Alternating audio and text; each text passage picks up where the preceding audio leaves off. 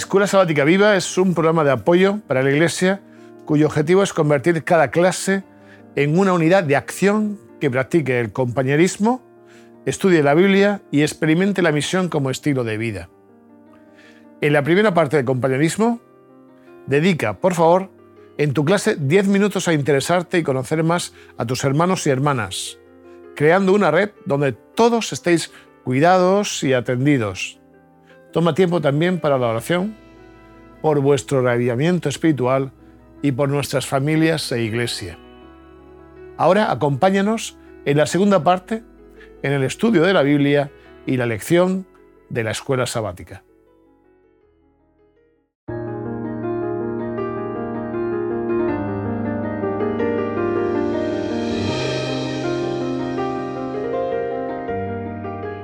Bueno, quiero deciros que, que me siento alegre, casi, casi puedo decir que feliz. Bueno, vamos a ver cuando acabe eh, esta serie de lecciones si, si puedo seguir afirmando lo mismo, porque voy a poder compartir con vosotros y con un montón de gente eh, unos cuantos momentos que me parece que van a ser de instrucción. Estamos ante una escuela sabática que hablan de libros de la Biblia. No sé si sabéis, si no os lo digo yo, que en el organigrama ¿no? De las actividades de los temas que tienen que ver con las cosas áticas, periódicamente nosotros vamos estudiando libros de la Biblia. Y esos de, libros de la Biblia, pues en un ciclo de una serie de años se estudia casi toda la Biblia completa. ¿vale? Estamos esta vez con Estras y Nemías, eh, que no son tan conocidos. Eh, no. Mateo todavía, ¿no? pero Esdras y Nemías no son tan conocidos. Y tenemos con nosotros a Esther, ¿de acuerdo? Que nos va a orientar bien, y a Eric, ¿eh? en un área más bien histórica. Así que estamos en esta primera lección, en lo que podríamos decir, en una lección de contexto, ¿eh? que nos ayuda a entender un poco el momento histórico, el momento literario, el momento teológico de la escuela sabática. ¿no?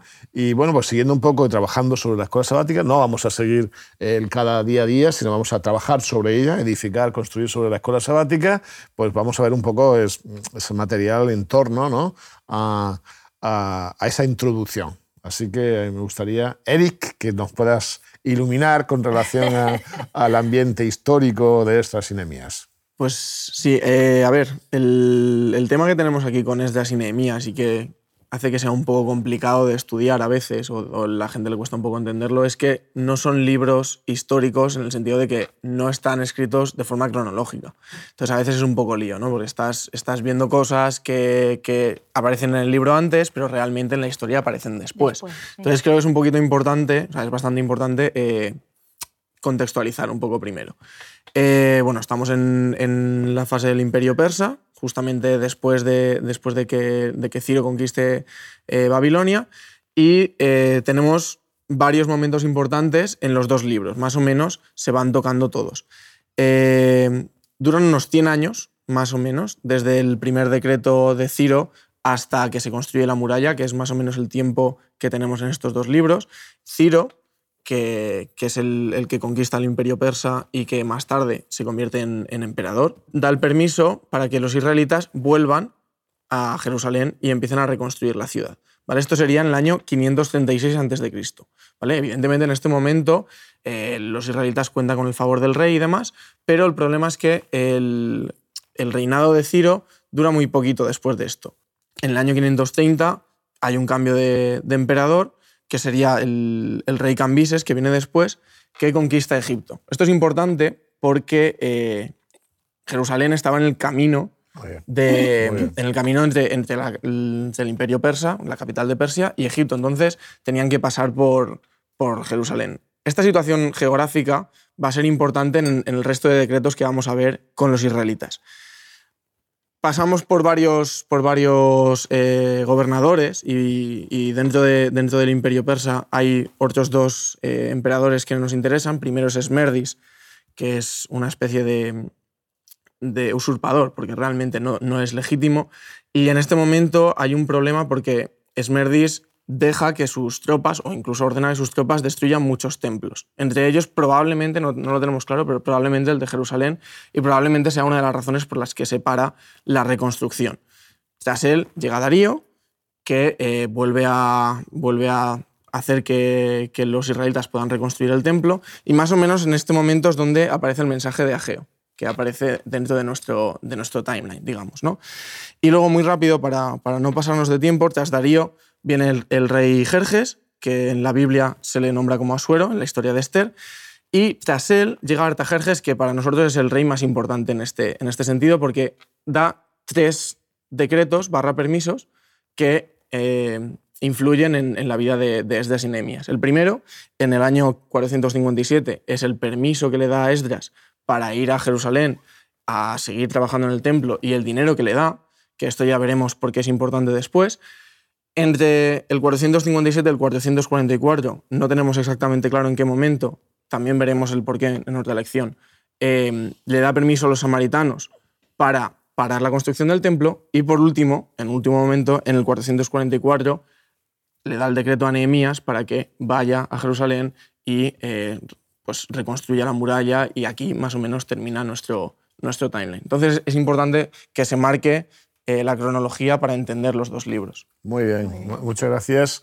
Como tú muy bien has dicho, estamos imperio persa, con todo lo que implica el imperio persa. ¿eh? No solamente esto es Aladín y toda esta serie de cosas, sino es mucho más, ni Irán. Irán ¿eh? Nos situamos geográficamente en la zona de Irán.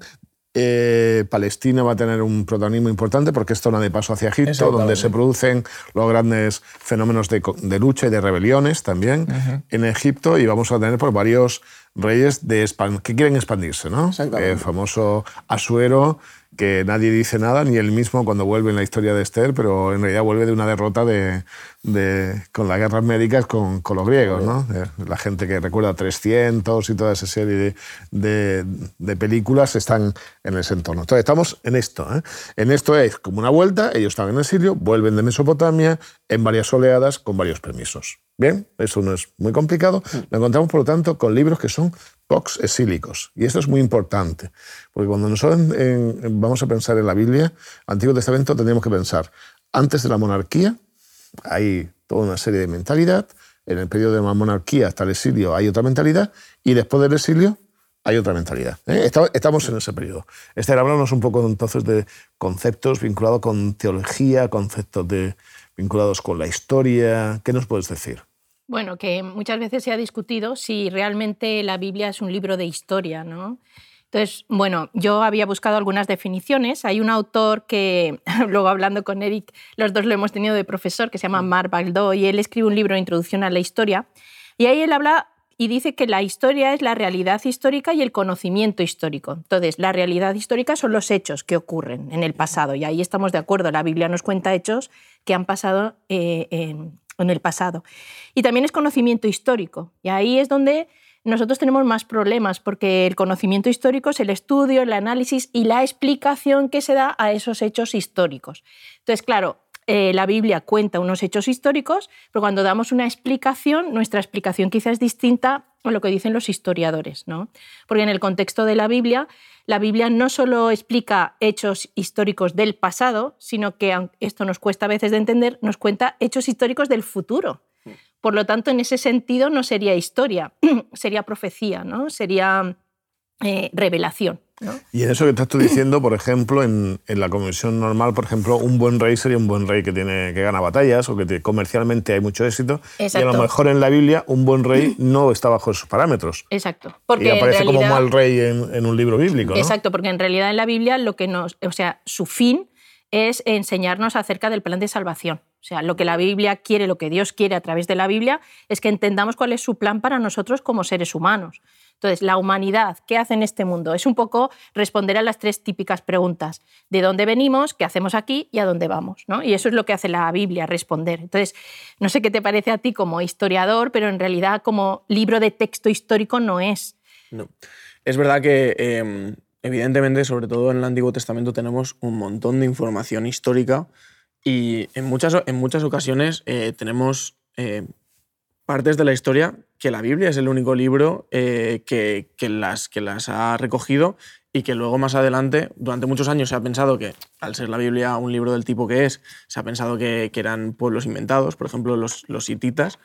Eh, realmente hasta el siglo XX se consideraba que era un, era un pueblo que, no había existido, que era mitológico. Y sin embargo, se ha encontrado de forma arqueológica que era verdad y por lo tanto todo esto le da una legitimidad histórica a la Biblia muy grande. Pero es verdad que el objetivo de la Biblia al final no es que nosotros conozcamos la historia y todo lo que pasó y si exactamente fue, sino realmente lo que se centra es en el mensaje. Por eso libros como estos, como Esdras y Nehemías, más que agruparse de forma cronológica, como sería un libro de, de, historia de cualquier época normal, lo que hace es agruparse por temas, porque lo que realmente le interesa al lector o lo que le interesaba al que lo escribió que el lector viera era que los diferentes temas, cómo se trataban por el pueblo de Israel, cómo ayudaba a Dios, etcétera, etcétera. Exacto. y entonces eh, eh, la revelación es lo que nos enseña acerca de los eventos que vendrán en el futuro y ahí entra la profecía, ¿no? Ahí entra el, el tema profético, porque no solo vamos a aprender del pasado, sino que vamos a aprender de lo que viene eh, posteriormente, de lo que vamos a encontrarnos en el futuro. Y Esdras y Nehemías nos hablan no solo del pasado, explicando esos temas, sino que, que, sobre todo, por ejemplo, para la profecía de los 2300 días, que después lo veremos, es muy importante también. Entonces, tomando dos de vuestras ideas que me parecen relevantes, no siempre es puramente cronológico, porque hay una intencionalidad. ¿vale? Eso es importante. El que haya una intencionalidad no quiere decir que no sea real, que no sea verídico. Claro. Es verídico, pero hay una intencionalidad y entonces no está en un orden típicamente. Además de que nosotros tenemos nuestra manera de estructurar. El semita tenía otra manera de estructurar sus tiempos. Y un segundo elemento importante es que no es solo historiografía, sino que la historia se proyecta en el, en futuro. el futuro. O sea, nosotros nos sirve como modelo en nuestra época para aprender algunas cosas esenciales, pero también nos adelanta eh, procesos del futuro. En Exacto. eso estaríamos Sí. avanzando, por eso esta es interesante. Yo quisiera decir algo con relación a los libros, ¿vale? Si os parece bien. Vale. Pero quisiera que hagamos una prueba para empezar. Esther, si tú quieres buscar Segunda de Crónicas 26, 22 Sí. y 23 y Eric Estras 1 del 1 al 4. Porque yo creo que alguno de nuestros, la gente que nos está viendo conoce esto, pero para los que no lo conozcan, fijaos qué sorpresa tan interesante. ¿Puedes leer, Esther? Vale. ¿Eh? Es el final del libro de Crónicas. ¿eh? Y aquí sería el principio del libro de Estras. 36 era, 36. ¿no? 36, 22, ¿no? Sí, sí. Dice, en el primer año de Ciro, rey de los persas, en cumplimiento de la palabra del Señor por medio de Jeremías, el Señor movió el espíritu de Ciro, rey de los persas, quien mandó pregonar por todo su reino de viva voz y por escrito. Así dice Ciro, rey de los persas, el Señor, el Dios del cielo, me ha dado todos los reinos de la tierra, y él me ha encargado que le edifique casa en Jerusalén, que está en Judá. El que de vosotros pertenezca a su pueblo, que suba, y el Señor su Dios sea con él. ¿Os quedáis con, la- Claro. con el texto? Sí. Empieza a leer para que veas qué interesante. Muy bien. Eh, en el primer año de Ciro, rey de Persia, para que se cumpliera la palabra de Jehová anunciada por boca de Jeremías, despertó Jehová el espíritu de Ciro, rey de Persia, el cual hizo pregonar de palabra y también por escrito en todo su reino este decreto. Así ha dicho Ciro, rey de Persia. Jehová, el Dios de los cielos, me ha dado todos los reinos de la tierra, y me ha mandado que le edifique una casa en Jerusalén, que está en Judá. Quien entre vosotros pertenezca a su pueblo, sea Dios con él, suba a Jerusalén, que está en Judá, y edifique la casa de Jehová, Dios de Israel. Él es Dios, la cual está en Jerusalén. Muy bien. ¿Os sabéis que es el mismo texto? Sí. Bueno, varía un poco algunas palabras porque estamos usando versiones distintas. Claro. ¿no? El técnico esa es la del 60, Sí. supongo que esta es la del 95, la Reina Valera. Pero Sí. en realidad es el mismo texto. Ah, esta es la del 2000. O del 2000, bien. Es una adaptación de la, De de la del Reina 60. Valera. Del 60. Eh, es muy interesante porque eh, nos encontramos en el mismo texto y decimos, ¿cómo puede ser la Biblia que dos libros distintos? Bueno, es que en realidad, en la antigüedad, eh, los libros, eh, el soporte, ya sabéis, podía ser pergamino, papiro, lo que fuese, pero se, se editaban en rollo. Sí. A veces los rollos eran muy largos. Entonces era necesario cortarlos, ¿de acuerdo? Porque era, era un rollo, ¿eh? Tanto rollo. ¿eh? De llevar, entonces, cuando se producía esto, y es lo que pasa entre crónicas, extras y Nehemías, cuando se producía esto, lo que intentaban hacer era dejar el final de un libro y el siguiente empezar con el final del otro para que no se perdiese ninguna información. Entonces, nos da una pista importante de estos dos libros. Una de las teorías sería que eran un solo rollo. O sea, estamos hablando de un, de un autor. Luego hablaremos de qué autor es. ¿Qué libros están relacionados con Estras y Nehemías? Pues obviamente Crónicas. Crónicas. Relacionado. Crónicas es muy interesante porque Crónicas es una segunda versión de la historia contada de, de Israel y Judá. Está el libro de Reyes y luego Crónicas. El libro de Reyes sería cómo se cuenta la historia por la gente del pueblo. ¿Vale? Y crónicas sería cómo se cuenta esa historia oficialmente. ¿eh? Es un cronicón, diríamos, eh, si hay alguien que conoce historia. Entonces vamos a ver que el libro de crónicas es todo súper oficial, muy bien y tal. Por ejemplo, la vida del rey Manasés, los detalles turbios del, mm, del final de la vida del rey Manasés eh, en, Reyes se presentan de una manera y sin embargo en Crónicas como que se suaviza un poco más porque comprende más cosas de la vida personal y del arrepentimiento de Manasés. Entonces, ese libro está relacionado con el de Nehemías. ¿Qué más libros tenemos relacionados? Tú has mencionado antes a Geo, a Geo y Zacarías, más el libro seguramente en el periodo intermedio entre Zorobabel seguramente y, y Estras y Nehemías. Son libros que están a colación de, de lo que estamos estudiando. Tenemos el libro de Esther, de hecho, está, Esther está escrito en un lenguaje de mucha influencia, hay muchas palabras persas, ¿eh? toda la parte que habla de, del desfile de, de, bellezas de Miss Universo, Miss, Miss Persia, ¿no? que aparecen muchas de las palabras técnicas, son palabras persas, ¿eh? cuando habla de cosmética y tal. O sea que estamos imbuidos de todo, de todo ese mundo. Y hay otro libro que no todo el mundo lo asocia, pero que forma parte y que hay un gran debate sobre quién es el autor, que es Malaquías. ¿eh? Malaquías posiblemente sea un libro que se escribe cuando Nehemías se marcha, después de haber hecho parte de la reforma, se marcha, está un tiempo en Persia y vuelve. Y vuelve, sí. ¿Vale? Ahí tenemos... En el medio. En el medio, ¿eh? ese, momento que está en el medio, que la gente se desmadra de nuevo y tal, ¿eh? y deja de hacer lo que tenía que hacer, y hay un mensajero, Malaquías significa mi mensajero, mensajero de Dios, ¿no? Mi mensajero, aparece este libro. Bueno, tenemos el contexto. Tenemos ideas que van a ser interesantes, eh, me parecen muy interesantes. ¿Hay alguna idea que vosotros creáis que podéis decir, ya podríamos trasladar algo de esto a, nuestros días? Eh, ¿Hay algún paralelismo así a bote pronto para que nuestra gente eh, vaya pensándolo en las próximas semanas? En cuanto a este periodo. Sí. Bueno, a mí me ha llamado muchísimo la atención. Hacía mucho que no, bueno, he leído la Biblia, claro, por supuesto, pero que hacía mucho que no había estudiado estos libros, ¿no? Con tanto detenimiento me llama muchísimo la atención cómo el pueblo de Dios, así en general, ¿no? que es lo, que vamos a ver este trimestre en la escuela sabática, cómo el pueblo de Dios, mientras están ahí a su lado em, animándolos y motivándolos y tal, ah, sí, cumpliremos con el Señor, seremos fieles, pero en el momento que se despistan y se van, vuelven otra vez a las andadas. Y entonces me recuerda mucho a nosotros, a mí me ha hecho reflexionar personalmente, no es que estoy hablando de la iglesia en general, sino a mí como Esther, ¿no? A mí como Esther me ha hecho pensar que digo, yo soy un poco así también, ¿no? Mientras estás constantemente con el Señor, tu vida va bien, pero en el momento en que tienes temporadas que, te, que un poco te relajas, pues vuelves otra vez a las andadas y digo, Señor, es que esto no es nuevo. O sea, lo que me sorprende, que ya lo sabemos, pero que me ha hecho un poco reflexionar en que no es nuevo, que el ser humano seguimos teniendo las mismas, los mismos defectos en teoría o las mismas tendencias, podríamos decir mejor, ¿no? A alejarnos del Señor. ¿no?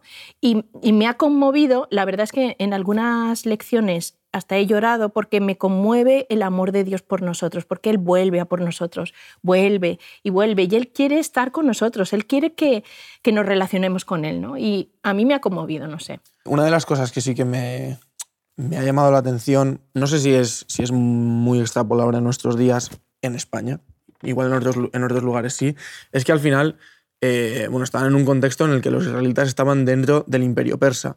Entonces, el rumbo que, llevaba, llevaban ellos más o menos iba ligado al de, políticamente al, del imperio persa. De hecho, vamos a ver más adelante cómo influyen la situación política de Persia en diferentes momentos y en los diferentes decretos y tal.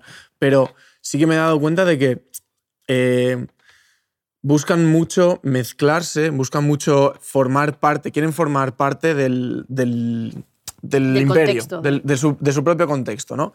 Sí que es verdad que eh, los imperios buscaban eso, ¿no? buscaban que todos sus ciudadanos se mezclaran para tener los menos problemas posibles, pero también, es, también me parece muy curioso que desde un primer momento Dios marca muy claro que él lo que quiere es que se diferencien. Entonces, está esa lucha ahí entre lo que Dios quiere, que es que se diferencien y que sean claros, o sea, una diferencia clara con el resto, y cómo ellos cada vez que pueden como que se intentan mezclar con, y asimilarse, ¿no? Y asimilarse. Se van asimilando, sí. Bueno, que eso hasta hoy día pasa bastante. Claro, eso, eso quiere decir que igual, igual en, el tema cultural es mucho más claro, en el tema político igual no tanto, por lo menos aquí en Europa, pero en el tema cultural yo veo que, sí que buscamos en muchos casos el tema de encajar, ¿no? el tema de no ser excesivamente diferentes para que no nos digan... Que no se note demasiado, ¿no? Exactamente. Muy bien, estoy contigo. A mí me ha llamado mucha atención, yo me identifico, en algunos aspectos me, identifico bastante con Estras, como filólogo, ¿no? Porque Estras, no sé si sabéis que fue el que recopiló el canon del Antiguo Testamento. de hecho, crea hasta casi una manera nueva de escribir. Es el primer escriba, oficial, para los judíos. De hecho, el judaísmo empieza con extras. ¿eh? Cuando la gente dice los judíos, bueno, antes de estas eran judaítas, no eran judíos, ¿vale? Porque el judaísmo es una variación de la religión, ¿no? Me identifica, me llama mucho la atención, pero hay algunos elementos que me gustan mucho y yo quiero leer una cita para que veáis, a ver cómo reaccionáis. De Ellen White, de este profeta y reyes, dice, en la obra de reforma que debe ejecutarse hoy, se necesitan hombres que, como Estras y Nehemías, no reconocerán atenuantes ni excusas para el pecado, ni rehuirán reivindicar el honor de Dios. Aquellos sobre quienes recae el peso de esta obra no callarán cuando vean que se obra mal, ni cubrirán esto con un manto de falsa piedad. Recordarán que Dios no hace acepción de personas, que me gusta mucho esta idea, y que la dureza hacia unos pocos puede resultar en misericordia para muchos. Recordarán también que el que reprende el mal debe revelar siempre el Espíritu de Cristo. Y me gusta mucho porque es lo que decías tú, esa tensión que existe entre asimilarse o no, también va a existir una otra tensión, es decir, hay que decir lo que está bien, pero decirlo bien. ¿no? Porque a veces decimos lo que está bien y lo decimos tan mal, ¿no? Mm. Que, no, que la gente rechaza, pero y a veces no decimos lo que está bien por quedar bien, ¿no? Entonces, eh, me gusta hacer esto porque es como dice, con el Espíritu de Cristo, ¿no? Hay que hacerlo, pero con cariño, diciéndonos las cosas, con respeto a la gente, dejando que la gente eh, decida personalmente, ¿no? ¿Cómo lo veis el texto? Yo creo que hoy en día es muy difícil eso, porque precisamente por lo que decías, ¿no? Por la asimilación que tenemos, el no querer ser diferentes, si tú vienes y, das otro mensaje, la gente le cuesta mucho aceptarlo. Y lo primero que van a pensar, bueno, ya se habla, ¿no? De puritas y de, ¿no? Y ya te ponen apelativos legalistas y tal. Entonces, claro, es verdad que hay que decirlo, aunque sea difícil, pero hay que tener mucha psicología para decirlo de una manera... Eh, también hay que entender que los tiempos son distintos, ¿no? Porque en aquella época se levantaban estos profetas que venían de parte de Dios y el pueblo estaba como más identificado. Ahora tú te levantas así y das mensajes como extras y y bueno, la gente no creo ni siquiera que te escuchara. No, pero yo creo que la ventaja que tenemos hoy en día es que, claro, no es lo mismo la religión que tenían antes de Jesús que la religión que tenemos después de Jesús. Y no es lo mismo el concepto que se tenía de Dios en aquel entonces, que, era, que era, muy igual a todos los dioses que había, muy terribles y demás, que el, que el Dios de amor que tenemos hoy en día. Entonces, claro, la ventaja que tenemos nosotros es que podemos hablar de parte de Dios de forma, o sea, como dice Víctor, contacto. ¿no? Intentar, no, no tenemos ya que recurrir a como iban las inemías, a esto se hace así, porque se tiene que hacer así, y si no estáis de acuerdo, pues, pues igual tenemos problemas. ¿no? Entonces tenemos esa ventaja y, creo que lo tenemos que utilizar. ¿no? El, no está mal intentar decir las cosas contacto, siendo firmes, pero, pero que tampoco no es necesario que la gente se sienta mal, no es necesario acusar a la gente que lo está haciendo mal, sino simplemente decir, mira, esto se tiene que hacer así, pero eh, vamos a trabajar para, para, llegar a este punto. se necesita ser valiente para eso. ¿eh? Pero además tenemos que entender que lo que Dios pide es para nuestro bien siempre. No, eso es como cuando eres un niño tu padre te dice, no tienes que hacer esto. Y dices, ah, no, bueno, es que no tienes que hacer esto porque en ese momento no eres consciente, pero es para tu bien. Entonces yo creo que este trimestre va a ser muy interesante, porque vamos a tener alguna que otra patata caliente por ahí, pero yo creo que lo que hay que hacer es reflexionar con madurez, con equilibrio y, intentando hacer un poco lo que a Dios le gusta, ¿no? ¿Cuál es su voluntad? La verdad es que tenemos la historia que nos sirve para entender que cuando el pueblo de Dios siguió el mandato de, que Dios le pedía, cuando se, se, alineó con Dios, las cosas le fueron bien. Entonces, esa es una lección que tenemos que aprender hoy en día. Mientras tú te mantengas al lado de Dios, yo creo que las cosas te ayudan a bien. No quiere decir que te vaya a ir todo bien, pero que las cosas te van a ir a bien, ¿no? Te van a ayudar a bien. Bueno, se nos ha pasado el tiempo, es, es rápido. Yo sí que quisiera, si os parece bien, dejar en mente como como propuesta de oración ¿no? para esta semana que estamos estudiando el libro, que el Señor nos ayude a entenderle en su sentido. ¿no? A veces hay diferencias históricas con el, con el texto, incluso diferencias teológicas, diferencias a lo mejor lingüísticas, pero yo estoy seguro de que el Espíritu Santo, si alguien lee con, con ganas de encontrar la verdad, la, encuentra. ¿eh? Así que vamos a ir, seguir trabajando el resto de, de, las semanas en este sentido. Muchas gracias. A ti, hasta luego. En la tercera parte de la Escuela Sabática Viva, usa 10 minutos y analiza. ¿Cómo podemos aplicar lo estudiado? ¿De qué manera puedes compartir tu esperanza con las personas que te rodean? Animamos a cada unidad de acción a tener una experiencia más allá del sábado. Cread vuestro propio proyecto misionero, programad en vuestras casas reuniones para orar y confraternizar Buscad un tiempo en la semana o el sábado en la tarde. Muchas gracias por acompañarnos hasta aquí y querer que tu escuela sabática sea un proyecto lleno de vida. Nos vemos la semana que viene.